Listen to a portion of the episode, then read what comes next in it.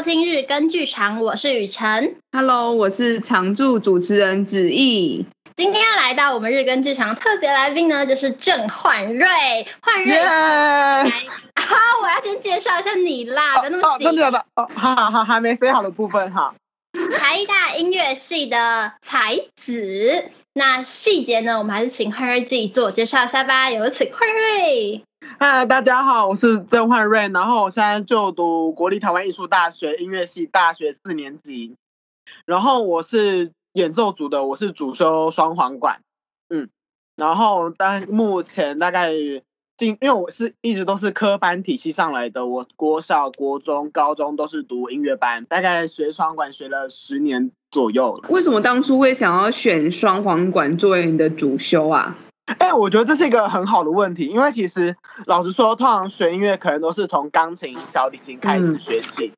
然后因为小提琴，呃，所以先讲一下为什么我不想学小提琴好了，因为我有个哥哥，然后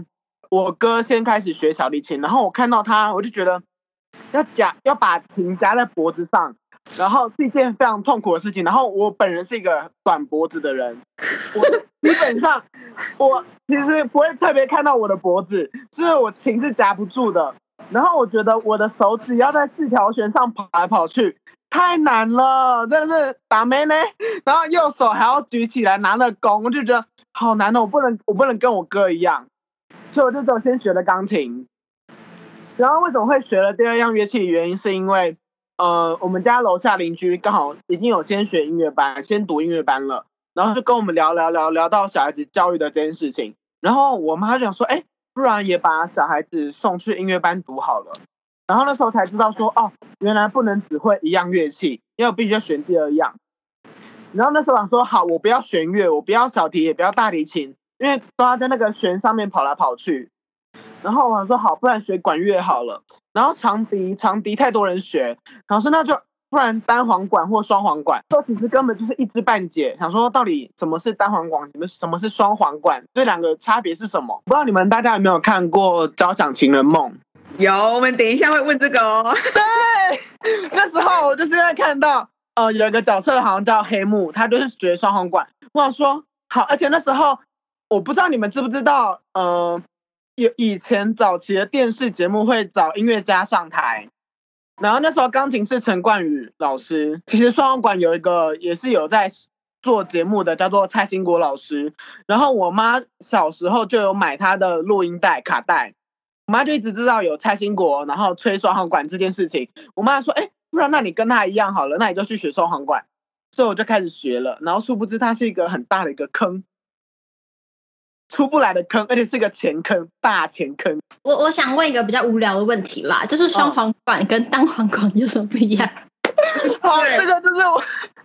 呃，这个其实是我遇到的问题。好，我先来，我觉得我要，我觉得我要先跟观众先解释一下什么是双簧管。嗯、呃，基本上双簧管为什么它叫做双簧？是因为我们都是簧片乐器，然后它是用一片无尾管去对折，然后再剪开口削薄。去做成一个吹嘴，所以基本上，嗯、呃，我们的乐器构造跟单簧管其实蛮大的落差，不管是粗细，或是长短、长短，或是按键构造都不太一样，所以呃，音色也会不一样。那你喜欢粗的还是细的？哎、欸，我觉得细细的比较好操控。哎、欸，我我讲真的，我有吹过单簧管，我觉得真的太粗了。啊，所以你不喜欢粗的、哦？粗就是我觉得有点太，因为其实真的要看每个人的手啦。嗯，我觉得大红管真的比较难控制一点，它比较大，而且大红管真的比较重。哦。但是我觉得每个乐器都有每个乐器难的技巧。嗯。吹双簧管它是它是要环簧片发音，然后让它空气声音传到乐器本身里面去做共振，所以发出来的那样子的圆润的音色。嗯，所以所以会他两个一起吹的话，会有不和谐或是什么特别的感觉吗？如果两个同时吹的话，啊，我觉得和谐不和谐是看呃音音的音高本身的问题，就是所谓的和谐音程跟不和谐音程。嗯，对，就是所谓的好听的旋律跟比较当代的旋律。那会吹管乐的人嘴巴真的都比较厉害吗？哎哎，这个是一个问题。等一下，我觉得 嘴巴厉不厉害是看，呃，你有没有去用心去做这件事情。这个是心意本身好，但是因为因为基本上我们管乐都很注重舌头的速度，比方说我们会以一拍，然后去点四下，就是所谓的特特特特。然后我们呃，你们知道你们知道节拍器？知道。然后节拍器它的原理就是呃，一分钟要打几下，可能一分钟是一百二，就代表是比较偏快的，就是所谓的快板。然后我们基本上需要舌头的灵活度维持在。以大一一般的标准，至少要一百二以上，但通常厉害的演奏家可以到一百三、一百四，甚至一百五。嗯，我们会练舌头的速度，但是基本上，我觉得这个真的很吃呃生理的构造，或是你本身的天分，还有你后天的训练，因为那个要非常多的肌肉的放松，跟你的技术性的训练。那你会弹舌吗？弹舌。你是说还是花舌？花舌？呃，我觉得这个很看乐器本身，因为呃，长笛跟巴顺就是低音管，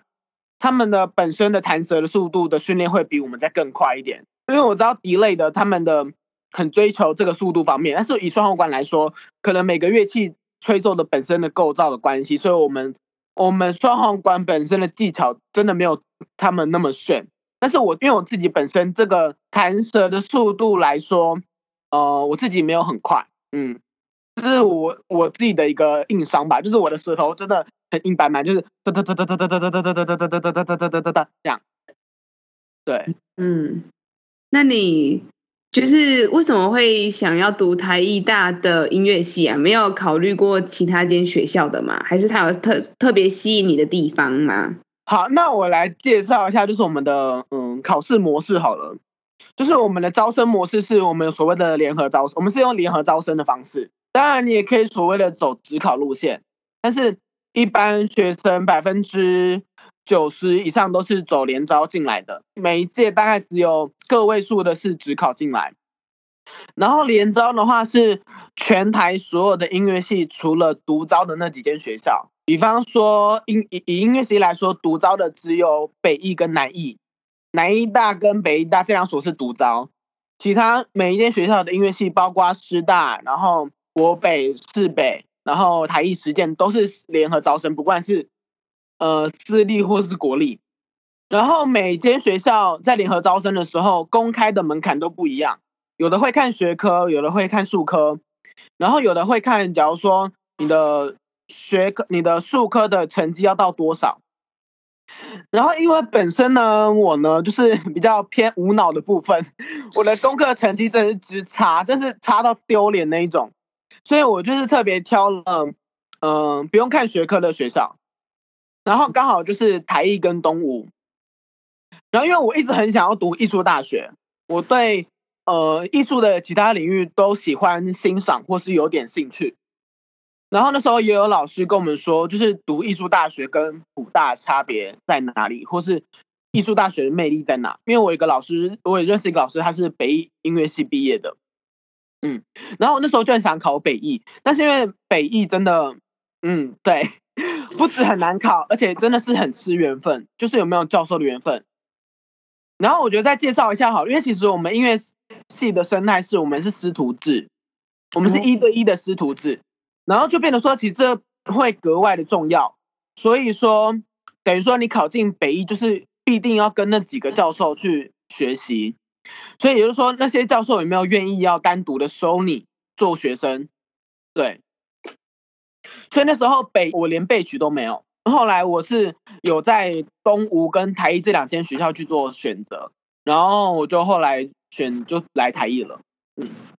嗯，因为我本来台艺的指导教授就是我有想要学习的老师，然后再加上东吴大学，我觉得学费真的对我来说负担比较大。说到刚刚的交响情人梦，我们现在来一个吐槽时间，你有没有想要特别吐槽哪一个情节？有关于你的哎双簧管的部分？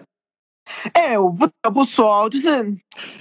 可是我觉得以我觉得以他们电影团队的 reference，我觉得他们其实做的蛮够的。就是说他们的确不会有太扯的画面，因为你们也知道有些有些广告公司很爱找模特拿乐器，然后有些真啼笑皆非耶，就是可能左右手拿错，然后角度或是把画面说的很不合理。我觉得，我觉得以双簧管来说，他们可能在画面的截取方方面，有可能有找有找那个什么替身吗？应该是有找替身的演奏家去做替身。我觉得最不合理的是转情，我不知道你们还记不记得，他们交响交响乐团在拉到一个很高潮的时候，所有的乐器会做旋转。我觉得这是一个，这个挺好看的，超打没呢，那是一个。但是一个超零分、没有可行性的一个动作，哎，我好喜欢哦。对啊，我就是喜欢那种噱头。你知道，自从长大以后啊，就真的真的学乐器以后，然后我们就会跟同学聊说，哎、欸，那个交响前梦那个大提琴直接转一圈哎，三百六十度。然后我就说，我同学说，哎、欸，你玩一下，真的不行哎。你们知道乐器有多重吗？一一把大提琴可能是，你就想这样说，你直接转一个人哎，一把大提琴大概可能有。可能二十公斤，我猜啦，我猜就真的不是很轻。然后你要一只手，你要握着一个它的就是琴的脖子的地方，是那个琴颈，你要直接这样转一圈，就是不可能的。而且你要转完要继续拉，就是你再怎么炫技，如果以写实方面来说，那是一件不可能的事情。就我也不知道那演员到底怎么做到的，你知道吗？原来如此，哎，我真的觉得很好看呢。但是不得不说以，以以商业电影来说，那这样那真的是一个蛮好看的画面啦。对，嗯，哎，那你除了双簧管，有没有在想要学其他的乐器啊？或者是中途在你很挫折的时候，有没有考虑要换走其他的乐器，或是其他的方面的专业？当演员哦，对，你也是。哎，演员我其实我考虑，就是我对于表演的领域都。蛮有兴趣的，因为我很小很小的时候学过跳舞，然后我从幼稚园学到小学五年级，因为小学五年级之后，其实你比方说你就要开始考国中音乐班啊，然后你就要开始认真的每天都要练琴，练吹乐器，可能每天都要两个小时、三个小时，而且那时候还要学钢，就是学复修，就主修、复修，还有其他乐理的科目，然后那时候就对我来说就蛮吃重，所以我大概。小学五年级之后就没有再继续学跳舞，嗯，但是那时候，呃，我那时候一直都有在学街舞，然后那时候都是学 MV 舞蹈，什么蔡依林啊，然后韩国就是少女时代啊，然后什么 FX 之类的，就是学那种比较流行的东西。可是因为我我国小其实那时候是被爸妈带去跳舞教室学，但是其实我那时候没有这么大的兴趣，原因是因为那时候我完全没有追星。所以那时候我就没有很有成就感，我不知道说我在课后要去哪里找示范影片，自己去练习。对，所以那时候，但是我觉得那个也是，呃，对我来说一个很好的经验，是我比一般人有多了一些肢体开发的训练。还有，而且那时候超好笑，那时候，呃，那时候我们寒暑假我上的那个舞蹈教室有开那个密集训练班。然后下可能早上是跳舞，然后下午居然是那个戏剧开发，哎，就是可能学什么喜怒哀乐啊，就是而且我跟你讲，我后来才发现，原来喜怒哀乐对于戏剧系来说是一个超级大耻辱，哎，就是你千万不能跟戏剧系的人说，哎，你来段喜怒哀乐，那个真是芭蕾耶，真打下去，哎，对，我们要看舞，对啊，真的不是喜怒哀乐，但是那时候就有。多一些就是让你比较有表演的欲望，我觉得那应该是在讲，应该这样讲，就是那时候我觉得那个是一种表演欲望的开发，而且那时候我们学跳舞，我们去参加跳舞比赛，我们要对嘴耶，就是那种挤眉弄眼式的那一种，就是要对评审放电，真的是我们老师会直接叫我说要对评审放电，然后要笑啊、眨眼之类的，然后每因为我因为我是舞蹈教室唯一的男生。然后其他都是美眉，这都是这样一直 wink 啊，就是一直 wink，然后我说什么意思？wink，对，就是我觉得我现在这么调调，就是从国小的时候在跳舞教室学跳舞，然后跳一些少女时代啊，然后蔡依林啊、美人计什么的。所以培养上来的。对对对，我觉得那是一种生命经验的堆叠吧。但是如果你说有没有想要往这方面去尝试，因为后来其实大学期间我有修一些表演相关的课程，但都是可以开放外系上的，比方说通识课啊，或是院选修、表演学院的选修。然后后来才知道，原来做演员，对，那魏宇辰也知道，这应该不用我多讲吧？真是非常多的功课跟训练，就是你要去跳脱你身体本身的使用习惯，我觉得这对我来说是件非常困难的事情。然后如果说要说要选其他乐器的话，我觉得，呃，那又是另外一个长时间的磨练，因为总不能说我们今天学量乐器，然后你学了一两年，你又想要出来。开始做演奏或是做教学，我觉得我会对不起自己啦。就是我觉得学乐器是一个非常需要长时间的耕耘，嗯，我觉得至少是五年起跳才要开始去做心服口服的教学。对，当然，因为我觉得我没有办法能接受自己说可能学了一两年，然后就开始收学生。我觉得我对不，我觉得这样对不起自己。哎，我绝对没有在说谁哦。但是我不得不说，呃，我有看过一些网络的影片，但真的都是啼笑皆非。直接讲好了，就是比方中国，中国老实说，中国现在学学音乐才其实才刚起步不到十年。说大众学乐器的生态来说好了，就是前几年吧，开始中国很流行的开设音乐教室，然后招了很多台湾的老师，然后他们可能当地也有一些自己的。自己中国人在做老师，然后流传出来的上课教学影片，还有他们学生小孩子训练出来的小孩，真的都是我觉得都是很不合理的，很就是有很多很很多错误或是很多矛盾的一个表演方法，嗯，或是演奏乐器的动作，嗯，所以我觉得有没有兴趣，我觉得我觉得那个是都要再多五年十年的一个磨练，对，嗯。因为我之前有跟焕瑞合作过一个，在讲那时候疫情刚刚开始，关于面对疫情的一个算是合作吗？那叫让他怎么说？嗯，应该算是吧，就是一个疫情的议题去做的一个表演。对，那时候我们除了音乐系，然后戏剧系有我，然后还有多媒是多媒系吗？是是视传。他是他是多媒体研究所吧？哦、oh，OK OK，所以就是他做一些多媒的东西的合作这样。然后那时候因为焕瑞也是一个很重要的表演者，在舞台上非常的勇敢，就是真的是非常的勇敢。我我的勇敢是指，嗯，这个表演者完全没有包袱的在尝试跟 show off，跟就是 present，就是。很好看的那种，对，所以对我来说，就是你可以说话的语言，真的不只有你的乐器跟它所传达出来的声音，包括整个人在那个场域里的存在，都是你的表演上让我觉得很棒的东西。对，真的谢谢，好开心哦！可以，因为那时候，嗯，因为那时候老实说，呃，有那些那些尝试对我来说是一个，嗯、呃，算。跨出其他表演领域的一个很重要的一个事情，但是，嗯、后来我有修，因为我现在有在修音乐剧课，然后，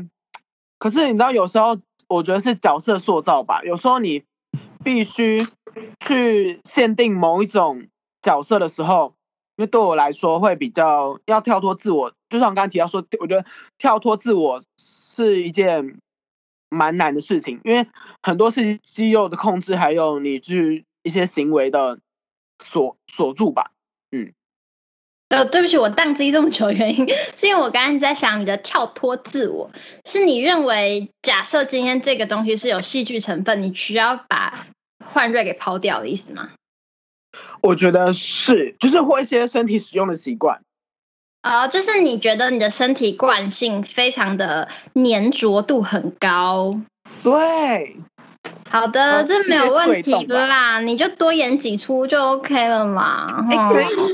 可以具体讲一下，或者在细节讲一下，当初你跟焕瑞一起做表演的时候，他是做出怎样的展现？就是我比较好奇，你说他的勇敢以及他对于那个剧的贡献？比较好奇深入的细节。奂瑞，你要自己讲一下吗？嗯，因为那时候其实我觉得那时候我可以勇敢做这么多，原因是其实那时候是一个蛮开放的一个尝试。那时候其实指令就是专注，然后你要嗯嗯，我们每一个演奏家都是一个状态，然后我们要在那样子的一个当下去做一个身体的反应，是比方说，呃，配乐本身给我们一个很强大的气场跟氛围，还有我们对于疫情这个议题，还有我们对于疫情的解决，或是我们对于疫情的消化，或是。共存来说，我们要去做一个思考吧，嗯，所以那时候其实那时候其实没有台词，然后也没有任何的，嗯、就是任何的，我觉得那时候没有太多的设定，或是说告诉我说，哦，我现在是要做一个什么样的人，对，嗯，好啦，嗯，我相信焕瑞讲完，没有人听得懂他讲什么，我像太懂。黄子摇头也很这样。好，这出戏呢，中间有一个片段是这样子的，整个环境是有一个很大的投影，然后在投影之中，场上还有一些布啊，散落的块大块的布，然后音乐演奏家会在 Q 点之后呢，进入这个投影之中的场域里，然后可能会抚摸，可能会有。垂直的移动，但是他们同时也会可能会用自己的乐器加入声音的创，大概是这样，对不对？对，是，哎、欸，你这讲的很好、欸，哎，因为我那时候是导演呐、啊，果然是读书人，你知道吗？有没有读书真的有落差、欸？哎、欸，可是刚你讲完之后，我就会很想要看焕瑞转单双簧管。哎、欸，真的不要，拜托！而且我跟你们讲，你知道什你知道什么不能转吗？乐器这么贵，转了掉了，真的是直接去，直接真的真的拜拜哎！就是跟银行银行。到底黑管是多贵啊？对啊，其实我没什么概念。哦、呃，双簧管的话，如果通常要走演奏路线，或是你要到达某一个程度，基本上要二十五万以上。那你有几只呢？但是一只啊，就是一只，我们就是一只。Oh. 我们通常乐器不会买很多。我没有，我不是就是含金汤匙出身，我是含那个免洗餐具。那那个黄片这样子一一就一要怎么讲它的数数量？你说消耗程度吗？对。哦，我觉得，嗯、呃，我们以这样子以花费上来说，就像我买了一把二十万的乐器，然后黄片它是一个，毕竟它是一个大自然的产物。就像我刚才说，它是一个芦苇管，所以它是会有寿命的。然后寿命大概是一个月，它就拜拜。然后成本大概是六百块，所以等于说你每个月都要花大概几百块的成本在于你吹奏方面。嗯、演出前是不是要换新的簧片？感觉会比较新，会吗？哎，我觉得这个簧片来说不能用新的，因为。因为它是一个大自然的东西，所以它的震动什么的，它都是非常新，你要去习惯它。所以每只黄片都会长得不一样，所以你要去习惯每一个黄片的震动跟它的回馈。嗯，那如果它它会破掉吗？那这个会破掉的东西吗？它呃，通常不太会破，除非就是你知道小小小小孩比较不会去保护它，它就会缺角之类的。因为它其实很薄很薄。然后它可能快要可以透光那一种，所以基本上，嗯、呃，不会真的让它太容易就破掉，但它可能会缺角。那如果演出的时候突然簧片出问题怎么办？哦，就是马上换啊，我们一定有备用的，我们不会一片，就是通常簧片收纳盒打开都会至少有四五片，然后可能轮流用，它不会破掉，所以把它汰换，但是它会旧。它就会震动疲乏，就像橡皮筋一样，可能就会震动疲乏，然后就你就必须把它就拜拜这样。有演出的时候出过什么大 trouble 吗？哦，我跟你们讲，你们知道，因为我人就是我的人设真的超坑超荒唐，我真的人生发生过很扯的事情，就是扯到就是有些人生命经验可能都没有没有过这种很扯的事情。我曾经有一次，乐团，因为你知道吗？你们知道双簧管首席在演出前要帮大家调音这件事情。那我先讲一下调音的概念好了，因为以双簧管来说，双簧管的音准是不太会跑的。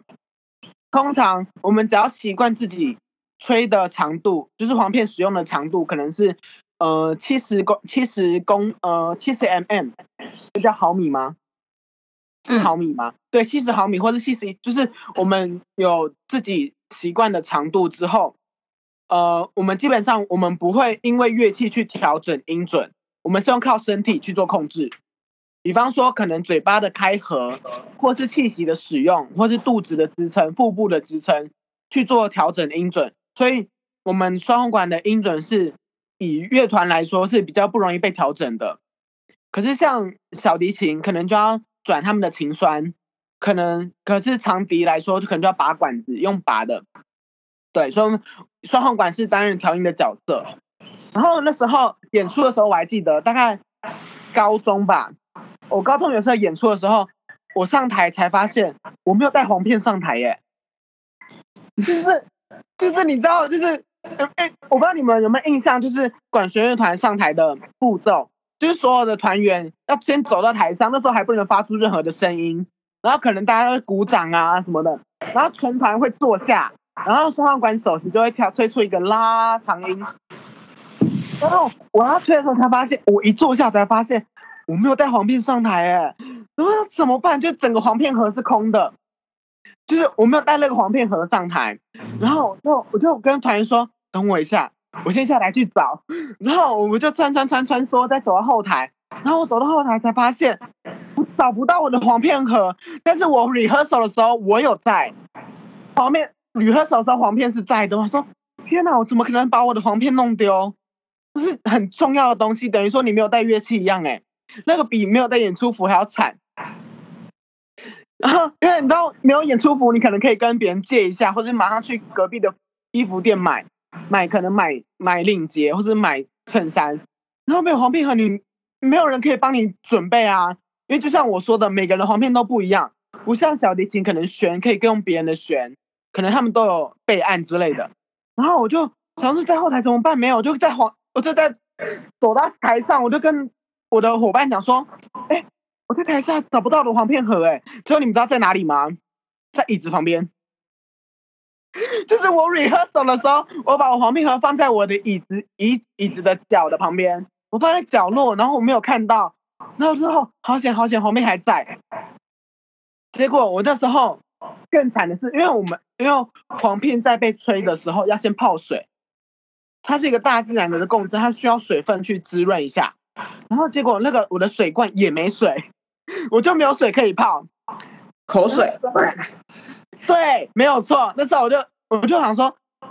完蛋完，大家都在等我，我不能让大家等，我就赶快装了，就马上吹出来，打破音，超丢脸，那这个疤，超丢脸。那原本是要一个很好听的啦，这样出来啦，然后就是一个八，我马上转头看我的旁边的学姐，我说怎么办？她说我帮你调，我帮你调。然后因为我学姐她有记得黄片，她就自己 ready 好，她就帮我调音，就是解决这件事情。但是观众还听我破音这样一个啦，超丢脸。